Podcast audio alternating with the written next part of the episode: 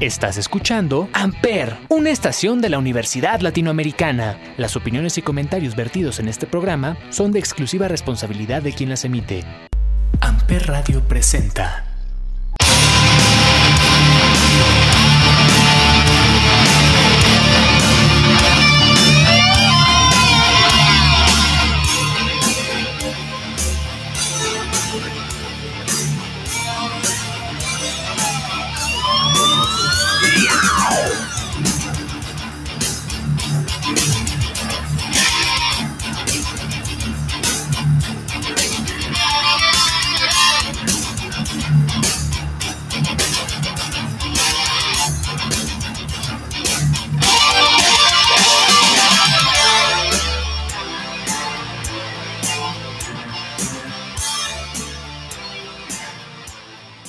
Bienvenidos a este podcast llamado eh, Sonidos en el Aire a través de Amper Radio de la Universidad Latinoamericana. Y como todos los miércoles nos acompaña Olivier. Olivier, ¿cómo estás? Hola, Ismael, bien, gracias. Aquí, como siempre, contento de estar otra vez en Sonidos en el Aire, aire por este, Amper Radio. Así es, y recuerden que como todos los miércoles en este podcast analizamos música rara, analizamos bandas, analizamos discos y pues en esta ocasión decidimos hablar sobre uno de los músicos que a los dos más nos ha incluido, un músico que pues lamentablemente eh, falleció hace dos años de manera pues muy sorpresiva, pero creo yo que nadie se sorprendió tanto, tanto porque pues era una persona pues creo bastante autodestructiva, uno de los músicos más prolíficos de la historia, eh, más virtuosos, un compositor, cantante y músico finés que la verdad le dio un giro nuevo a lo que es el death metal melódico, junto con Chuck Schrödinger de Death. Creo yo que son los dos máximos exponentes del death metal melódico. Eh, fundó una de las bandas más importantes de Finlandia de death metal y que pues al final todo el mundo lo respetaba como un guitarrista brutal. Estamos hablando de Alex Laiho. Sí, vamos a hablar de de Alexi o Alexei Leijo, no sé realmente bien cómo se pronuncie. Pero bueno, vamos a hablar de este músico y de grupos que tuvo él, especialmente Children of Bodom, que es una banda, como bien dice, ya icónica, ¿no? De todo esto del. de este género de música del death metal. Y pues también del metal en general, creo, ¿no? es una banda muy, muy conocida en este mundo de, del metal y con la que muchos empezaron como a meterse a géneros un poco más pesados, yo creo. Sí, yo me incluyo ahí. Eh, la verdad, mi primer banda de metal extremo, quizá, fue Children of Bodom. Yo la descubrí en secundaria eh, porque una amiga me regaló el Are You Dead Yet? Eh, claro. ahí con eso los descubrí y de ahí empecé a coleccionar su discografía eh, ellos basan su nombre Children of Bodom en un eh, asesinato que hubo justamente en Finlandia, en el lago Bodom, donde unos chicos estaban acampando y un tipo que, según yo hasta hoy no, se sabe quién fue, eh, los mató a todos, creo. Sí, realmente no se sabe qué pasó este, a la orilla de este lago Bodom en Finlandia, en Espoo, Finlandia, que también es donde, de donde son la banda, donde es la banda, este, pues encontraron a tres personas muertas, dos dentro de una casa de campaña, otra afuera, bastante violentamente, y bueno, no, no se logró esclarecer ese asesinato. Y fue algo muy sonado en Finlandia porque es un país muy pacífico, ¿no? No, no suele haber ese tipo de asesinatos, ¿no? Para México igual y a nadie le hubiera importado. Pero en Finlandia fue muy sonado. Exacto, y pues en la mayoría de su discografía pues mencionan el nombre Bodom o mencionan estos asesinatos y en toda la discografía, en sus portadas pues aparece esta figura que es el Reaper. El Reaper. Eh, lo que diferentes colores y diferentes eh, formas, ¿no? Pero bueno, al final Alex Ilaejo se vio muy característico en su estilo de tocar porque pues se deriva mucho como de la música culta, eh, más que nada porque él aprendió a tocar violín y piano a los cinco años entonces, pues de hecho tiene unas clínicas en DVD donde toca eh, música de Paganini, enseña a tocarle en la guitarra. Sí, la verdad es que él empezó muy joven, este, él empezó en 1979 este, y murió a los 41 años en diciembre del 2020. Y como dices, empezó a los 5 años tocando piano, a los 7 años violín, pero él cuenta que su intención siempre fue tocar la guitarra desde que su papá era muy fan de bandas de rock como Dire Straits, dice que lo escuchaba y, y pues siempre tuvo esa, esa intención de tocar la guitarra, a pesar de que empezó con instrumentos más clásicos. Exacto, y pues bueno, también está muy marcado la, el tipo de guitarra que él usaba. Empezó con las Jackson, esta marca pues como muy emblemática por su corte, ¿no? Que son como unos triángulos, como un dorito. Sí, eh, empezó con la Jackson Randy Rhodes, es el modelo de, Exacto. Randy Rhodes. Que cuenta la leyenda, creo que se la robaron no me acuerdo si fue aquí en México, que creo que le robaron a todos un paquete, un camión lleno de todas sus guitarras. Sí, le, le, no, no, no, me acuerdo si fue en México, la verdad, creo que no. No sé, pero sí sé que le robaron sus guitarras. Y entonces él intentó que le hicieran un modelo igual al suyo en este en la marca Jackson y que no pudieron no por el tiempo y entonces el ESP es otra marca de, de guitarras que también es muy famosa este, pues se lo llevó y lo patrocinó y todo, y pues desde entonces cambió de las Jackson a veces, digo, a, ESP. Exacto, también sus afinaciones son bastante emblemáticas, porque él casi siempre afinaba en drop C, es una, afinación baja, pero también de repente tenía unos, unas formas de afinar muy extraña que pues se tardaban, lo que yo había leído de ellos es que se tardaban mucho en salir al escenario porque tenían que afinar todas las guitarras de diferentes estilos y el, tecladista y el bajista se tenían que pues medio coordinar para saber en qué afinación iba a tocar la siguiente canción. Sí, pero es que es una, pues sí, era una banda bastante compleja en cuanto a musicalmente se refiere. Y pues sí, no todos, de hecho. Todos, son virtuosos, muy virtuosos. El, tecladista también, este, ¿cómo se llama? Este, Warman. Jane Wirman que, tiene una banda que, se, se llamó Warmen también, es toca el teclado de una manera muy como speed metal o power metal, ¿no? Muy rápida, muy sobre todo eso muy rápida, que a veces hasta se confundía un poco con los solos de guitarra, no sabía si era solo de teclado o solo de guitarra. Exacto. Y esta fue de hecho la la primera banda, o no sé si la única, que me gusta con teclados. A mí nunca me han gustado las bandas que meten teclados. Y esta fue como la primera que dije, bien, aquí sí se escucha bien. O sea, sí me gustó cómo se escuchaba. Tal vez Stratovarius, nada más que es muy melosa. Sí, un poco. Digo, ellos al final, ellos dos hacían como un dueto que eran los, los Boost Brothers, que en los conciertos hacían solos de repente, nada más entre ellos dos, pero como jugueteando, nada más como haciendo un pequeño jam, que terminaba siendo brutalmente virtuoso el jam, ¿no? Sí, sí, sí, es que eran muy rápidos y muy, muy, muy buenos, este. Muy, muy, muy buenos músicos todos. ¿Los viste en vivo alguna vez? Yo solo los vi una vez aquí en México en el Circo Volador. Ah, cierto que conseguimos Ajá. y Amorphis. Sí, justamente fue la única vez que los vi en vivo. Estuvo muy padre, la verdad, este tocan muy, bien. Esto, o sea, muy, muy, muy, muy, destacan bastante musicalmente, muy divertido y además pues son la verdad es que yo sí era bastante, bastante fan de Chile Nobodon en esa época, entonces me, la pasé bien. Además, Alexi Laiho se caracterizaba porque, pues, la verdad era un borracho brutal. Yo tengo el documental del Chaos Riding Years, donde, pues, de las dos horas que dura el documental, hora y media está ebrio. Eh, ha ido a rehabilitación varias veces, tuvo que ir a un psiquiátrico también porque se intentó suicidar una vez, ingiriendo pastillas con whisky y otra por un ataque de nervios. Eh, que también se autoflagelaba mucho porque tenía una depresión Sí, fue una persona que tenía bastantes problemas, igual de, pues psicológicos, de, con la depresión, abusaba bastante del alcohol. Y él cuenta que, que, él no, según él, él no era adicto al alcohol, sino era adicto al, al tour, a estar en tour, a estar todo el tiempo pues viajando, que dice que llegaba momentos en el que se le, que ya ni sabía qué día era, que llevaba ya meses en el tour y que ya como que se blureaba un poco la realidad con la fantasía y que él veía al alcohol como parte de ese proceso, pero pues, sí. Eh, fue una persona pues un poquito autodestructiva, pero pues no se le puede negar el virtuosismo y la capacidad musical que él tenía. Eh, su primer disco es de 1997, el Something Wild. Es para mí el disco un poquito más underground todavía de, su primera etapa.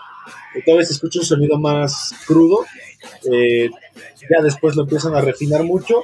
Pero bueno, de este disco creo que la canción que más destaca es Dead Night Warrior, porque la intro es justamente de la película Eso. ¿Cuál? De Dead Night Warrior. ¿De la película de eso? ¿Tampoco? Sí. La intro, la intro agarrada es la película It. Es un diálogo de Pennywise. De que no me acordaba de esa. eh, pues bueno, vamos a escucharla. Es Dead Night Warrior del disco Something Wild, el primer disco de Children of Bodom de 1997. Vamos.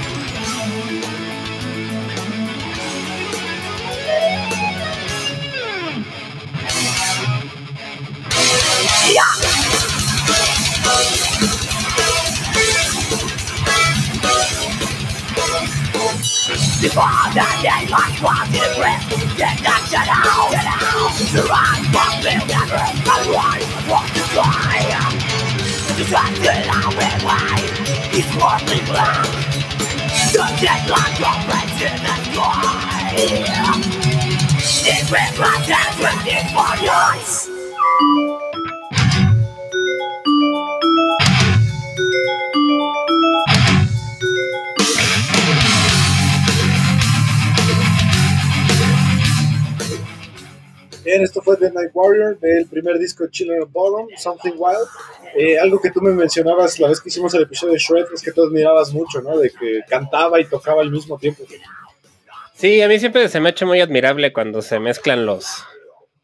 Pues esta parte de los mm, guitarristas rítmicos con, con las vocalistas, ¿no? Porque siempre se me ha hecho difícil en sí tocar la guitarra, coordinar y, más, ¿no? Si vas a ser el, el pues, guitarrista principal de una banda. Exactamente. Eh, de aquí, pues bueno, viene su segundo disco, el Hate Breeder, eh, donde viene una canción bastante icónica que es Silent Night, Bodom Night, donde justamente hablan de, esta masacre que hubo en el lago Bodom. Eh, y tienen otra canción justamente con esta temática, que es la, la canción homónima Children of Bodom. Pero pues algo interesante de esta banda es que siempre estuvo muy sólida en su alineación. Lo único que cambiaban era el guitarrista rítmico. Eh, los primeros discos, pues es, un, es el guitarrista icónico de esta banda, que es Alexander Kuopala. Ya después se cambiaría por otros que venían en el futuro, pero bueno. Eh, aquí viene mi canción favorita, que es la canción con la que cierran todos sus conciertos, que es Downfall. Eh, este disco ya se siente un poquito más pulido. Ya no si se dan cuenta, pues el primer disco todavía se escucha más, este, más crudo, ¿no? Sí, bueno, es que en el primer disco todavía eran canciones que estaban hechas para su primera banda que se llamaba Unerded. Y entonces, este, pues sí se nota, ¿no? Se nota la parte de la, de la producción un poco más precaria, por algo decirlo de alguna manera. Y, ya después, ya que entran en una disquera un poco más formal y todo, este, de hecho ellos grababan con el, con el de, este, Peter Tungsten, el de Pain y el de Hypocrisy y todo eso. En Suecia. Él es un músico también muy famoso en el mundo del metal. Y ellos grababan en el estudio de Peter Tangtren, algo así se llama. ¿no? Que ahorita tiene una banda con Till Lindelman, ¿no? De Rammstein. Mm, sí, creo que sí, por ahí están colaborando. Uh-huh. Justamente es Lindelman. Este, algo que también se empezó a hacer en esta época con este disco es que tenían todos los discos un bonus track que normalmente eran covers de metal. Creo que en este disco es Access High de Iron Maiden. Sí, de hecho, este. De hecho, ellos tienen un disco incompleto de covers y tenían. Y iban incluyendo. Skeletons in the Closet, ¿no? Creo que sí. Exactamente. Y de aparte, de repente tiene covers de música pop muy estúpido, como Upside It Again de. De Britney Spears, sí. por ahí tienen. O de Clearance Clearwater Revival, también por ahí tienen. Sí, también tienen por ahí algunos de ellos. Y la verdad es que yo siento que les quedan bien. Sí, bastante. Bastante. Eh, luego viene en el 2000. En el 2000, eh, el disco que, pues, al parecer los mandó ya al éxito, eh, que es Follow the Reaper. Un disco que, pues bueno, ya trae clásicos de Children of Bodom, que es Bodom After Midnight, Every Time I Die, Hate, Hate Me. Y pues el cover que hicieron para este disco, si no me equivoco, es Elion, que es de Judas Priest. creo. Sí, de Judas Priest. Yo fue con el disco que los co- conocí, o sea, cuando yo conocí a la banda, era, estaba este disco, apenas acababa de salir. Me acuerdo. ¿qué? como 16 años. 17. Yo estaba, estaba en la prepa, ¿no? Es más, tenía 18. Como 18, sí. Es que ya estoy más grandecillo. Sí. Exacto. Entonces vamos a escuchar esta canción que es tu favorita, Every Time I Die, del disco Follow the Reaper, que la verdad tiene una intro súper icónica. Sí, yo creo que es de las can- canciones más reconocibles de The Children of Bodom. Y era una canción que se pasaba mucho en el radio, en esos programas de en la noche de MTV, donde pasaban metal. ¿no? Yo me acuerdo que la escuchaba mucho en este programa que pasaban en Reactor, que era Sangriento. También, también en este tipo de programas de radio, cuando todavía había música en la tele, porque ahorita ya ni hay, ¿no? Ya MTV Sí. ya es una cochinada. pues. Sí, sí, exacto. Y Sangriento, no sé si todavía existe, pero lo pasaban los sábados a las 8 de la noche en el Reactor. Todavía, todavía existe, creo que se llama de otra manera, pero todavía está. Hay un- todavía hay uno de metal. Ok. Entonces vamos a escuchar Every Time I Die del disco Follow the Reaper del año 2000 de Children of Bodom. Vamos.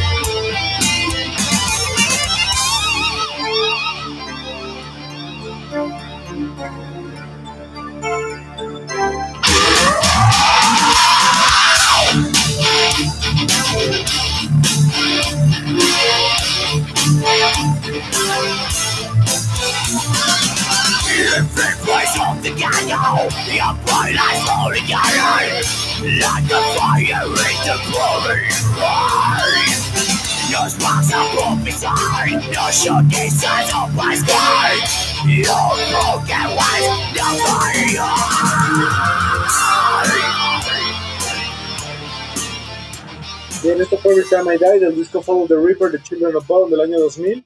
Eh, a partir de aquí crean un disco que a mí me parece que es extraordinario, que se llama Hate Crew Death Roll, Sí, que también uno de los más violentos. Eh, digo, ya de por sí es una banda muy violenta, pero esta se me hizo muy brutal, porque además a partir de aquí eh, los fans adoptan el nombre de, del Hate Crew, Hate Crew. ajá. eh, como en Kiss, que es el Kiss Army, o por ejemplo del de Slipknot, que son los Maggots. Eh, aquí pues adoptaron el nombre y me pareció un nombre muy chido para, para el tipo de música que tocan. Eh, aquí tienen varios covers en el disco, eh, empezando por eh, Somebody Put Something in My Drink. que es Ah, sí, sí, somebody, sí. Exacto. Silent Scream, que es de Slayer, y Don't Stop at the Top, que es de los Scorpions.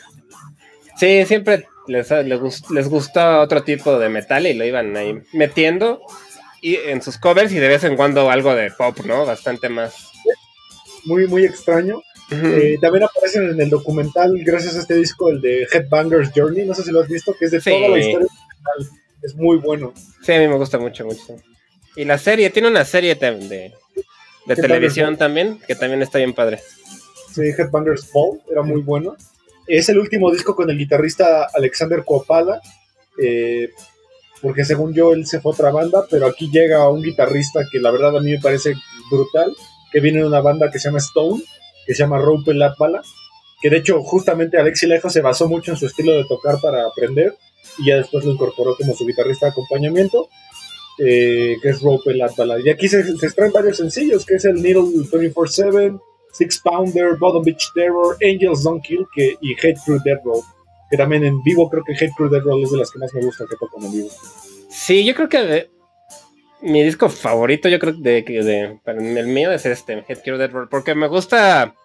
Aquí le bajan un poco a toda esta parte virtuosa del teclado y la guitarra y Sí. lo vuelven más pesado y, y me gusta cómo se escucha.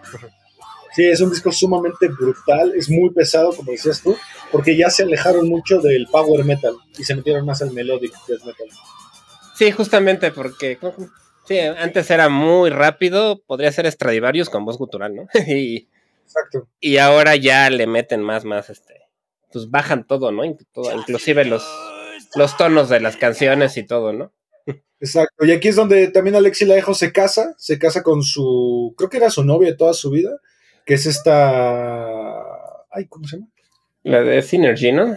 La Synergy, esta Kimberly Goss. Killer Ghost, que pues, por lo que vi, este, se conocieron ya cuando estaba ya Children of Bodom, este, los escuchó tocar en una de sus primeras tocadas y dice que se sorprendió porque decía, pues, ¿qué, ¿quién es de este grupo, no? Y, y desde ahí como que vio al guitarrista y pues le gustó y lo empezó a, Sí, a, porque bu- a aparte buscar. Ella, ella tiene como una voz muy operística. Sí, tiene un estilo de música, de, de cantar distinto. Y bueno, después se juntan ya como pareja y eh, empiezan a hacer esta banda de, de Synergy. Pero algo curioso de ellos es que duraron casados poco tiempo, duraron casados nada más como cuatro años. Se separaron, pero nunca se divorciaron. Ok. De hecho, Sí, fueron porque dos. esto Mm. en Wikipedia aparece casado de 2002 a 2020. Sí, o sea, se casó en el 2002, en el 2004 se separan, pero nunca se divorcian y pues bueno, siguió siendo su esposa legalmente. Por ahí tuvo un tiempo otra pareja que solamente se casaron por un ritual pagano, pero que nunca, como ya estaba, como nunca se divorció él, pues no, legalmente nunca contó, digamos, la, la unión con esta, que era una chica de relaciones públicas de, de la música. Ok. Ok. Eh, de aquí viene un- el disco con el que yo los conocí, el Are You Dead Yet, un disco que a mí me fascina, porque siento que lo hicieron un poquito más accesible su, su sonido, volvieron un poquito al power metal y como canciones un poquito más pegajosas, eh, que tiene bastantes covers este, este disco, tiene Bed of Nails, que es de Alice Cooper, eh, She's, She's Beautiful de Andrew W.K., escucha bien. el eh, Upside Down Again, justamente de, de Britney Spears. Y pues bueno, tiene una de las canciones más icónicas de Children of Bottom, que es justamente la canción que da el título al disco, que es Are You Dead Yet? Y es el primer disco donde se incorpora el nuevo guitarrista, que es Rope Latvala, que ya después haría otros proyectos con él. Ah, y también se me olvidó un cover que es de Poison, que es el Talk Dirty to Me. The Girl to Me. Sí, y sí. Jet, Idol. Ya después hicieron su recopilación, ¿no? El que decías, el disco este, muy bueno. Donde ya recopilan todos los covers y por ahí agregan a uno que otro nuevo. Y, y está bueno, Es- sí. Entonces vamos a escuchar esta canción que es Are You Dead Yet? Eh, que de hecho lo que me gustaba es que también tenía las clínicas de cómo tocar todo este disco completo con guitarra. Sí, pero bueno, yo las llegaba a ver, pero está bien difícil. ¿no? Sí, no, sí, era, era irreal, ¿no? Intentarlo. Entonces bueno. vamos a escuchar Are You Dead Yet del disco Are You Dead Yet del 2005 de Children of Bodom.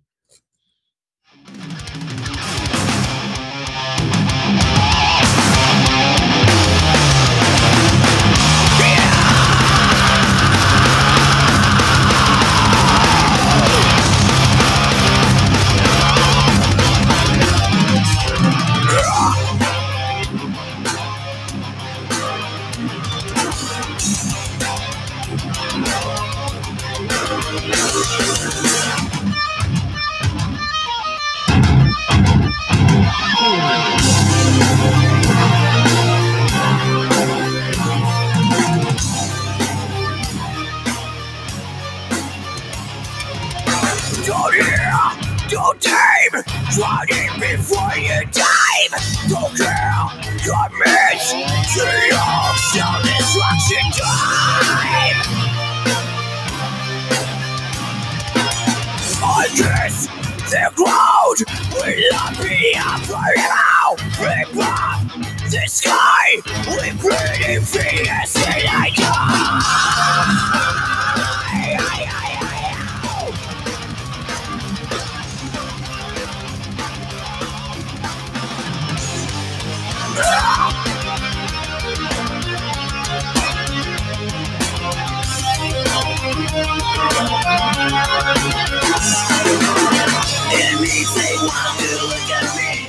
Bien, esto fue Are You Yet, el disco Are You Yet de Children of Bodom. Yo me acuerdo que alguna vez tuve una banda donde intentamos tocar esta y nos costó un huevo, está brutal.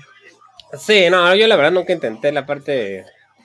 Intenté, o sea, las partes rítmicas sí, pero todo lo que es este solo y eso no, la verdad nunca lo, nunca lo intenté, porque no, no nunca fui tan bueno como para tocar a este nivel. Sí, es que melódicamente es bastante difícil. Eh, después viene un disco muy extraño que es el Blood Drunk, porque aquí siento que le metieron mucho al trash, eh, muy, muy al estilo de Slayer. Por ahí tiene también algunos pasajes medio progre, pero es un disco que también se, se vio mucho la agresión que traía eh, Alex Silaijo. Eh, aquí Rob Latala ya estaba de lleno en el disco y pues el, los covers que trae es este. Es uno de. Si no me equivoco, es Looking at My Back, Looking at My Back Door. Que creo que es de Credence. Sí, sí se creen, sí. Eso es. Creo que traía otro, pero la verdad no, no me acuerdo cuál era. Traía. Ah, Ghost Riders in the Sky. Que es de Stan Jones. Y Access High. La repitieron de Maiden, pero la remasterizaron. Este, este, este fue el último disco de ellos que yo tengo, o sea, de comprado. Ya después ahí ya como que les empecé a perder la pista ya un poco. Creo que fue la gira a la que fuimos, ¿no? El concierto. Sí, y creo que sí, se me hace- creo que hasta lo compré en el lobby ahí del circo volador, para que lo piense. Sí, yo me acuerdo que tengo esta versión del disco, pero la francesa. Ya ves que la- no sé si has visto un disco europeo que la caja es redondita en vez de que sea como cuadrada. Ya, Es sí. diferente. Yo la que tengo la sangre está como abultada. Como que, como Ah, que sí. tiene relieve la, la sangre. Sí, ya sé que la versión está bien chida esa. Sí. Eh, y bueno, este es un disco mucho más agresivo, que por ahí tiene una canción que a mí me parece extraordinaria, que es Smile Pretty for the Devil. Es una canción genial, que te- es la que yo creo que tiene esos tintes como más progres. Eh, pero sí es un disco que evidentemente se siente mucho más trash metal, más hacia Slayer. Sí, de hecho yo por ahí leí que este disco a ellos no les gustaba tanto, o que es el que menos les gusta, porque sienten que la disquera los obligó a tener un sonido que más que se parecía más a las bandas estas nuevas de deathcore y todo esto. que, que sintieron que no era su sonido, sino que la disquera como que los había orillado a parecerse a otras bandas. Ok, Sí, se siente mucho el cambio de, de sonido, pero a mí me gusta, a mí me parece un buen disco. sí, la verdad es que no creo que tengan malos discos, ¿verdad? No, bueno, No, para el género. Eh, después viene el disco de covers, el recopilatorio de covers que es el Skeletons in the Closet, eh, que pues bueno, recopila todos los covers que ya mencionamos, por ahí agrega Sepultura, eh, agrega un, un- un cover de Kenny Rogers, es Just Sí. Drop In, que es bastante raro, agrega música de Wasp, agrega Antisocial de Anthrax, de Suicidal Tendencies y de King Diamond. Sí, lo va metiendo ahí de, pues de sus influencias, de las bandas que les, que a las que admiraban, supongo, y pues a muchas sí les tocó hasta tener tours con ellos. Exactamente. Pues bueno, vamos a escuchar este cover que es bastante extraño, que es el Oops, I Did It Again de Britney Spears, que de hecho por ahí en el, en el en vivo de Chaos Riding Years la llamean un poquito entre el tecladista y Alexi Light. Sí, sí, está. No sé, yo cuando lo escuché yo no lo podía creer, me dio mucha risa. Como. Neta, qué chistoso. ¿Ves que en la original, en la- a la mitad, eh, Britney Spears tiene un diálogo con un astronauta? Aquí le cambia el diálogo y es Alexi Laiho con Jane Warman que están hablando sobre un six-pack. Sí, de- a mí hace una versión muy, muy divertida y de hecho es una canción que le suelo poner a gente popera. Así digo. Así de, la "Mira, escucha reconozcan". esta para que veas un poquito lo- de lo que se trata el metal. O, o a ver si la ubicas. A ver la si la encuentras. Sí, igual, a ver esta. Este, vamos a escuchar entonces Upside Down Again del, de, digo, la han puesto en varios recopilatorios o en varios discos, pero es una canción original de Britney Spears. Vamos.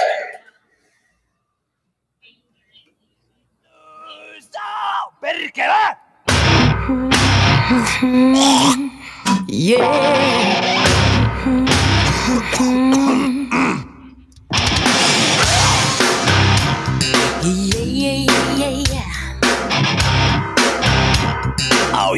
yeah, yeah, yeah, yeah, yeah, yeah. Think I did it again.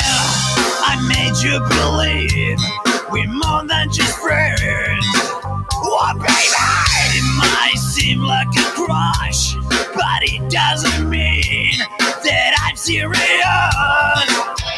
Just to lose all my senses, that is just so typical me. Oh baby, baby, I did it again. I played with the heart, got lost in the game. Oh baby, baby, you think I'm in love? There's it from above. I'm not, here to cause. My problem is this. I'm dreaming away, wasting the year of the truly I cry watching the days.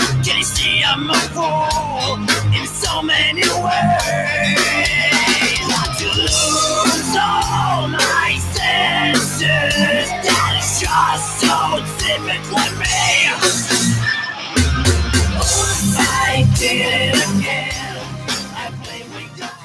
Bien, esto fue Upside Down Again, la versión de Children of Bodom del clásico de Britney Spears.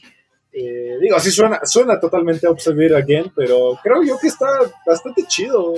Está chistosa. y Yo siento que la voz inclusive parece el come galletas de, de Plaza Sésamo, no sé. Es que él de repente intentaba hacer un- una voz un poquito menos gutural y más melódica, pero seguía siendo como voz de borracho.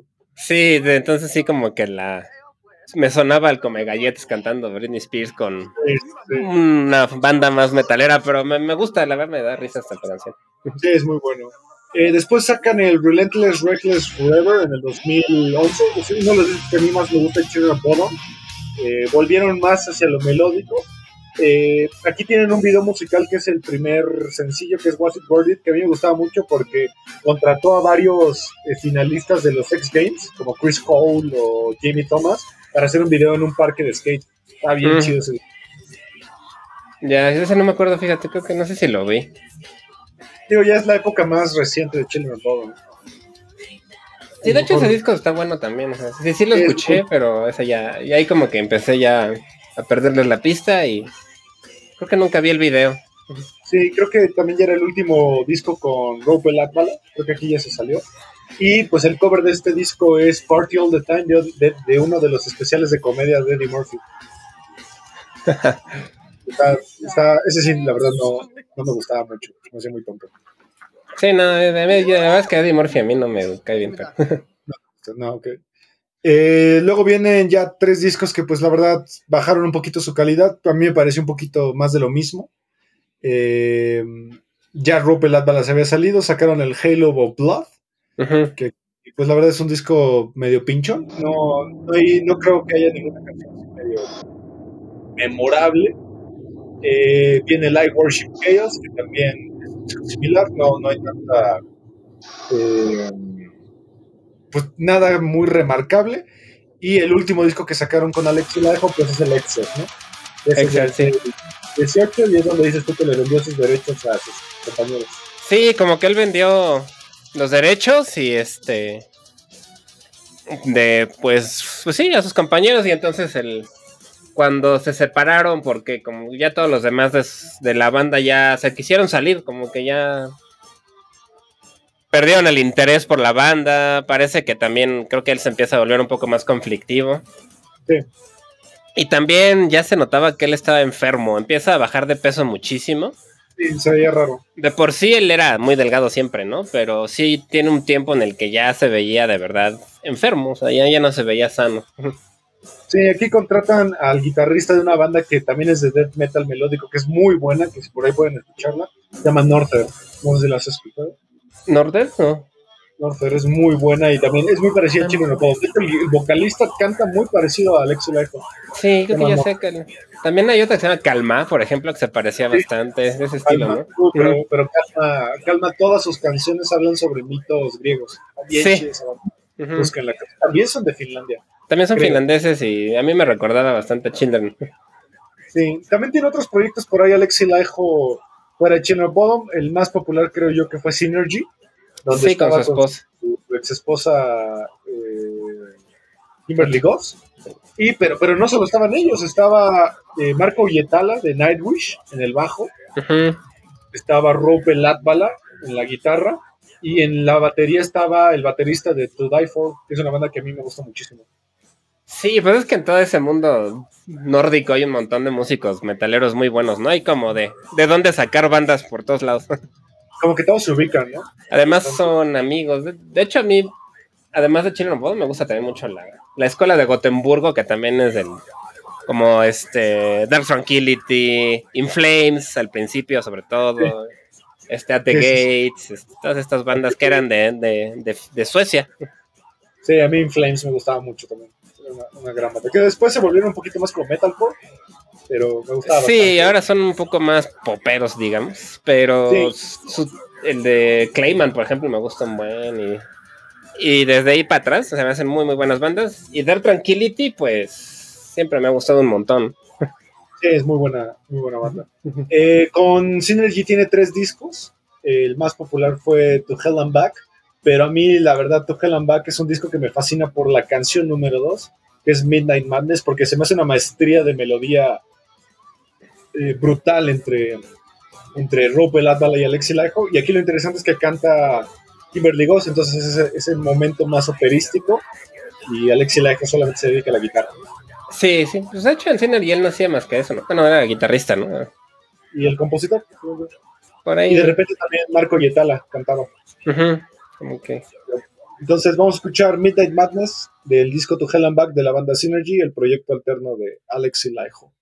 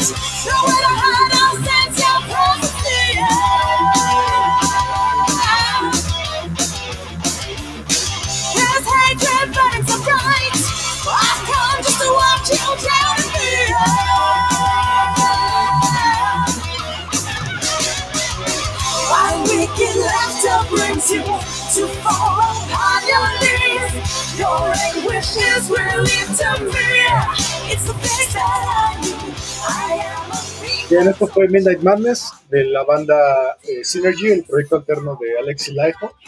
Eh, se escucha sumamente melódico, eh, pero sigue siendo Sí. mantener el sonido agresivo ¿no? de Alex Laiho. Sí, de hecho yo creo que esta fue la primera banda que conocí fronteada por una mujer de metal como de este estilo. Ajá. Aunque sí es operístico, pero no es un operístico tipo Nightwish o tipo este de ese estilo de banda, sino un poquito más rockero, ¿no? Sí, no es como Within Temptation, épica. Exacto, Within Temptation es lo otro que quería decir, sí. Exacto. Sí, es una banda un poquito más, eh, más orientada al death metal, pero creo que queda bastante bien. A mí me gusta bastante este, esta banda. Sí, la verdad es que suena, suena padre. Sí, por ahí tiene otro proyecto que se llama The Local Band, que es una banda que también está, es un supergrupo en donde está incorporado Oli Hellman, eh, vocalista de una banda muy muy glam que se llama Reckless Love. Eh, Archie Cruz, que es de una banda que se llama Santa Cruz, que también es de Finlandia, y uno de mis bateristas favoritos de toda la historia, que es Juicy 69, de una banda increíble de, de metal gótico que es de 69. The 69 Eyes.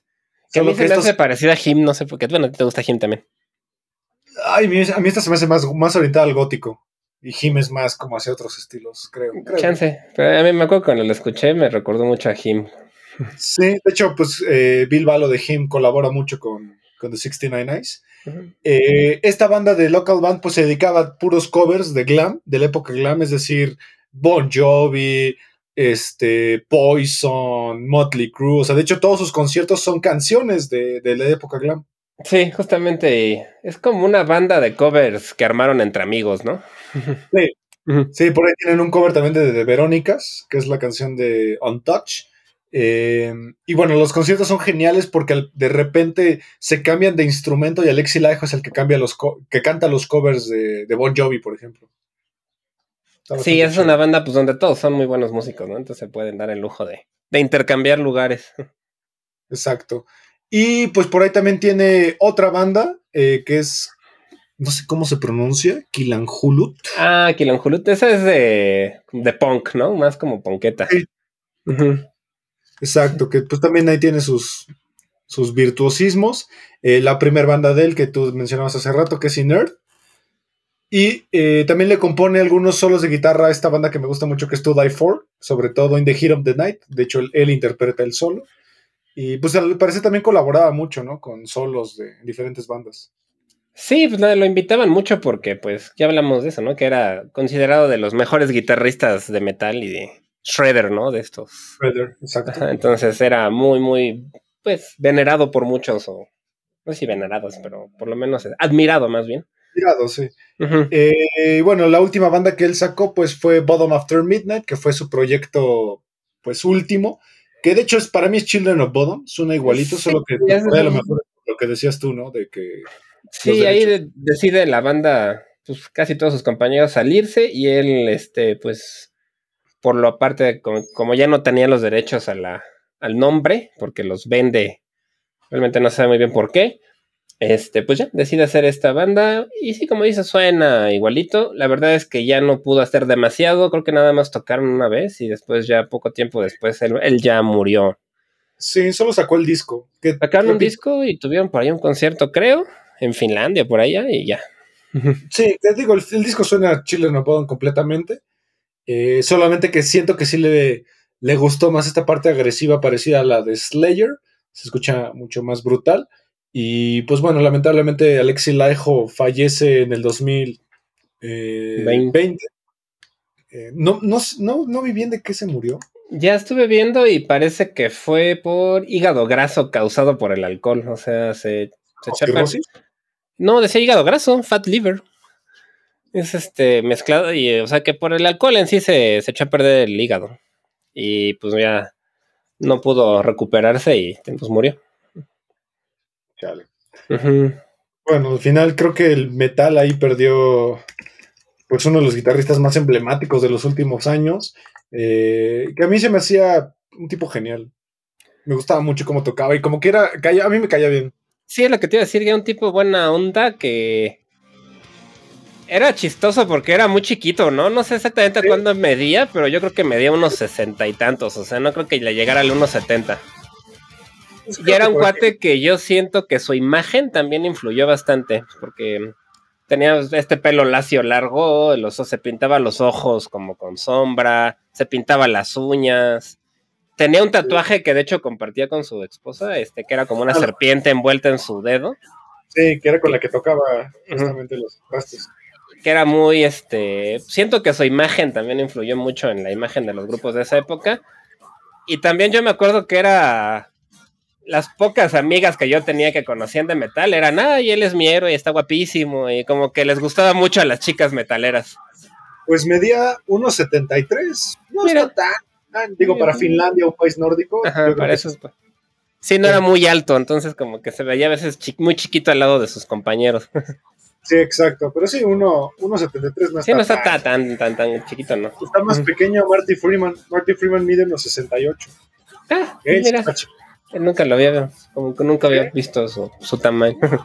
no está tan, Pero bueno, al final pues quisimos dedicar este episodio a la memoria de Alexi Laiho, un guitarrista que pues a los dos nos ha influido bastante, que Chile No Podom es una banda que nos gusta, nos gusta mucho y que a mí me parece Alexi Laiho el mejor representante junto con Chuck Schrödinger del death metal melodic. Sí, sí. Sí, es un una banda que le llamaban puente mucho, ¿no? Que te llevaba de un estilo a otro, como que te, introducía mucha gente a estilos un poco más pesados dentro, dentro del metal, porque dentro de lo ruda o pesada que puede ser, es bastante melódica de todas maneras, ¿no? Sí, a mí siempre se me hizo como el heredero o la continuación de Chuck. Podría ser, y la verdad es que los dos murieron jóvenes y con enfermedades pues feas. Sí, exacto. Pero bueno, este episodio lo quisimos dedicar a Alexi Laiho, pues nada, eh, sé que Chino Ball tal vez es un estilo de música muy extremo, pero como dices tú, ¿no? La melodía te puede orillar a que... Digo, no es que te eches un disco completo, pero a lo mejor los singles te, pueden atraer de repente. Sí, tiene, además tienen coros bastante pegajosos algunas de sus canciones. A lo mejor podrían empezar por los, por los covers. También por los covers. Y pues si les gusta por sobre todo el virtuosismo, aprecian esa parte de, de los solos de guitarra rapidísimos, los teclados, todo eso. La verdad es que es muy buena banda musicalmente también. Sí, exactamente. Entonces, pues bueno, este episodio lo dedicamos a Alexi Laijo.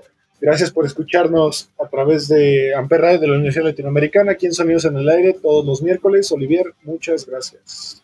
Muchas gracias a ti, Ismael. Muchas gracias a Amper Radio y a la ULA. Y también, como siempre, no se olviden de escuchar los otros proyectos de, la estación. Así es, y pues bueno, nos vamos a despedir con la última canción que sacó como sencillo Alexi Laiho con su banda Bottom After Midnight. Esta canción se llama Paint the Sky with Blood. Paint the Sky with Blood. Vamos. Hasta la próxima.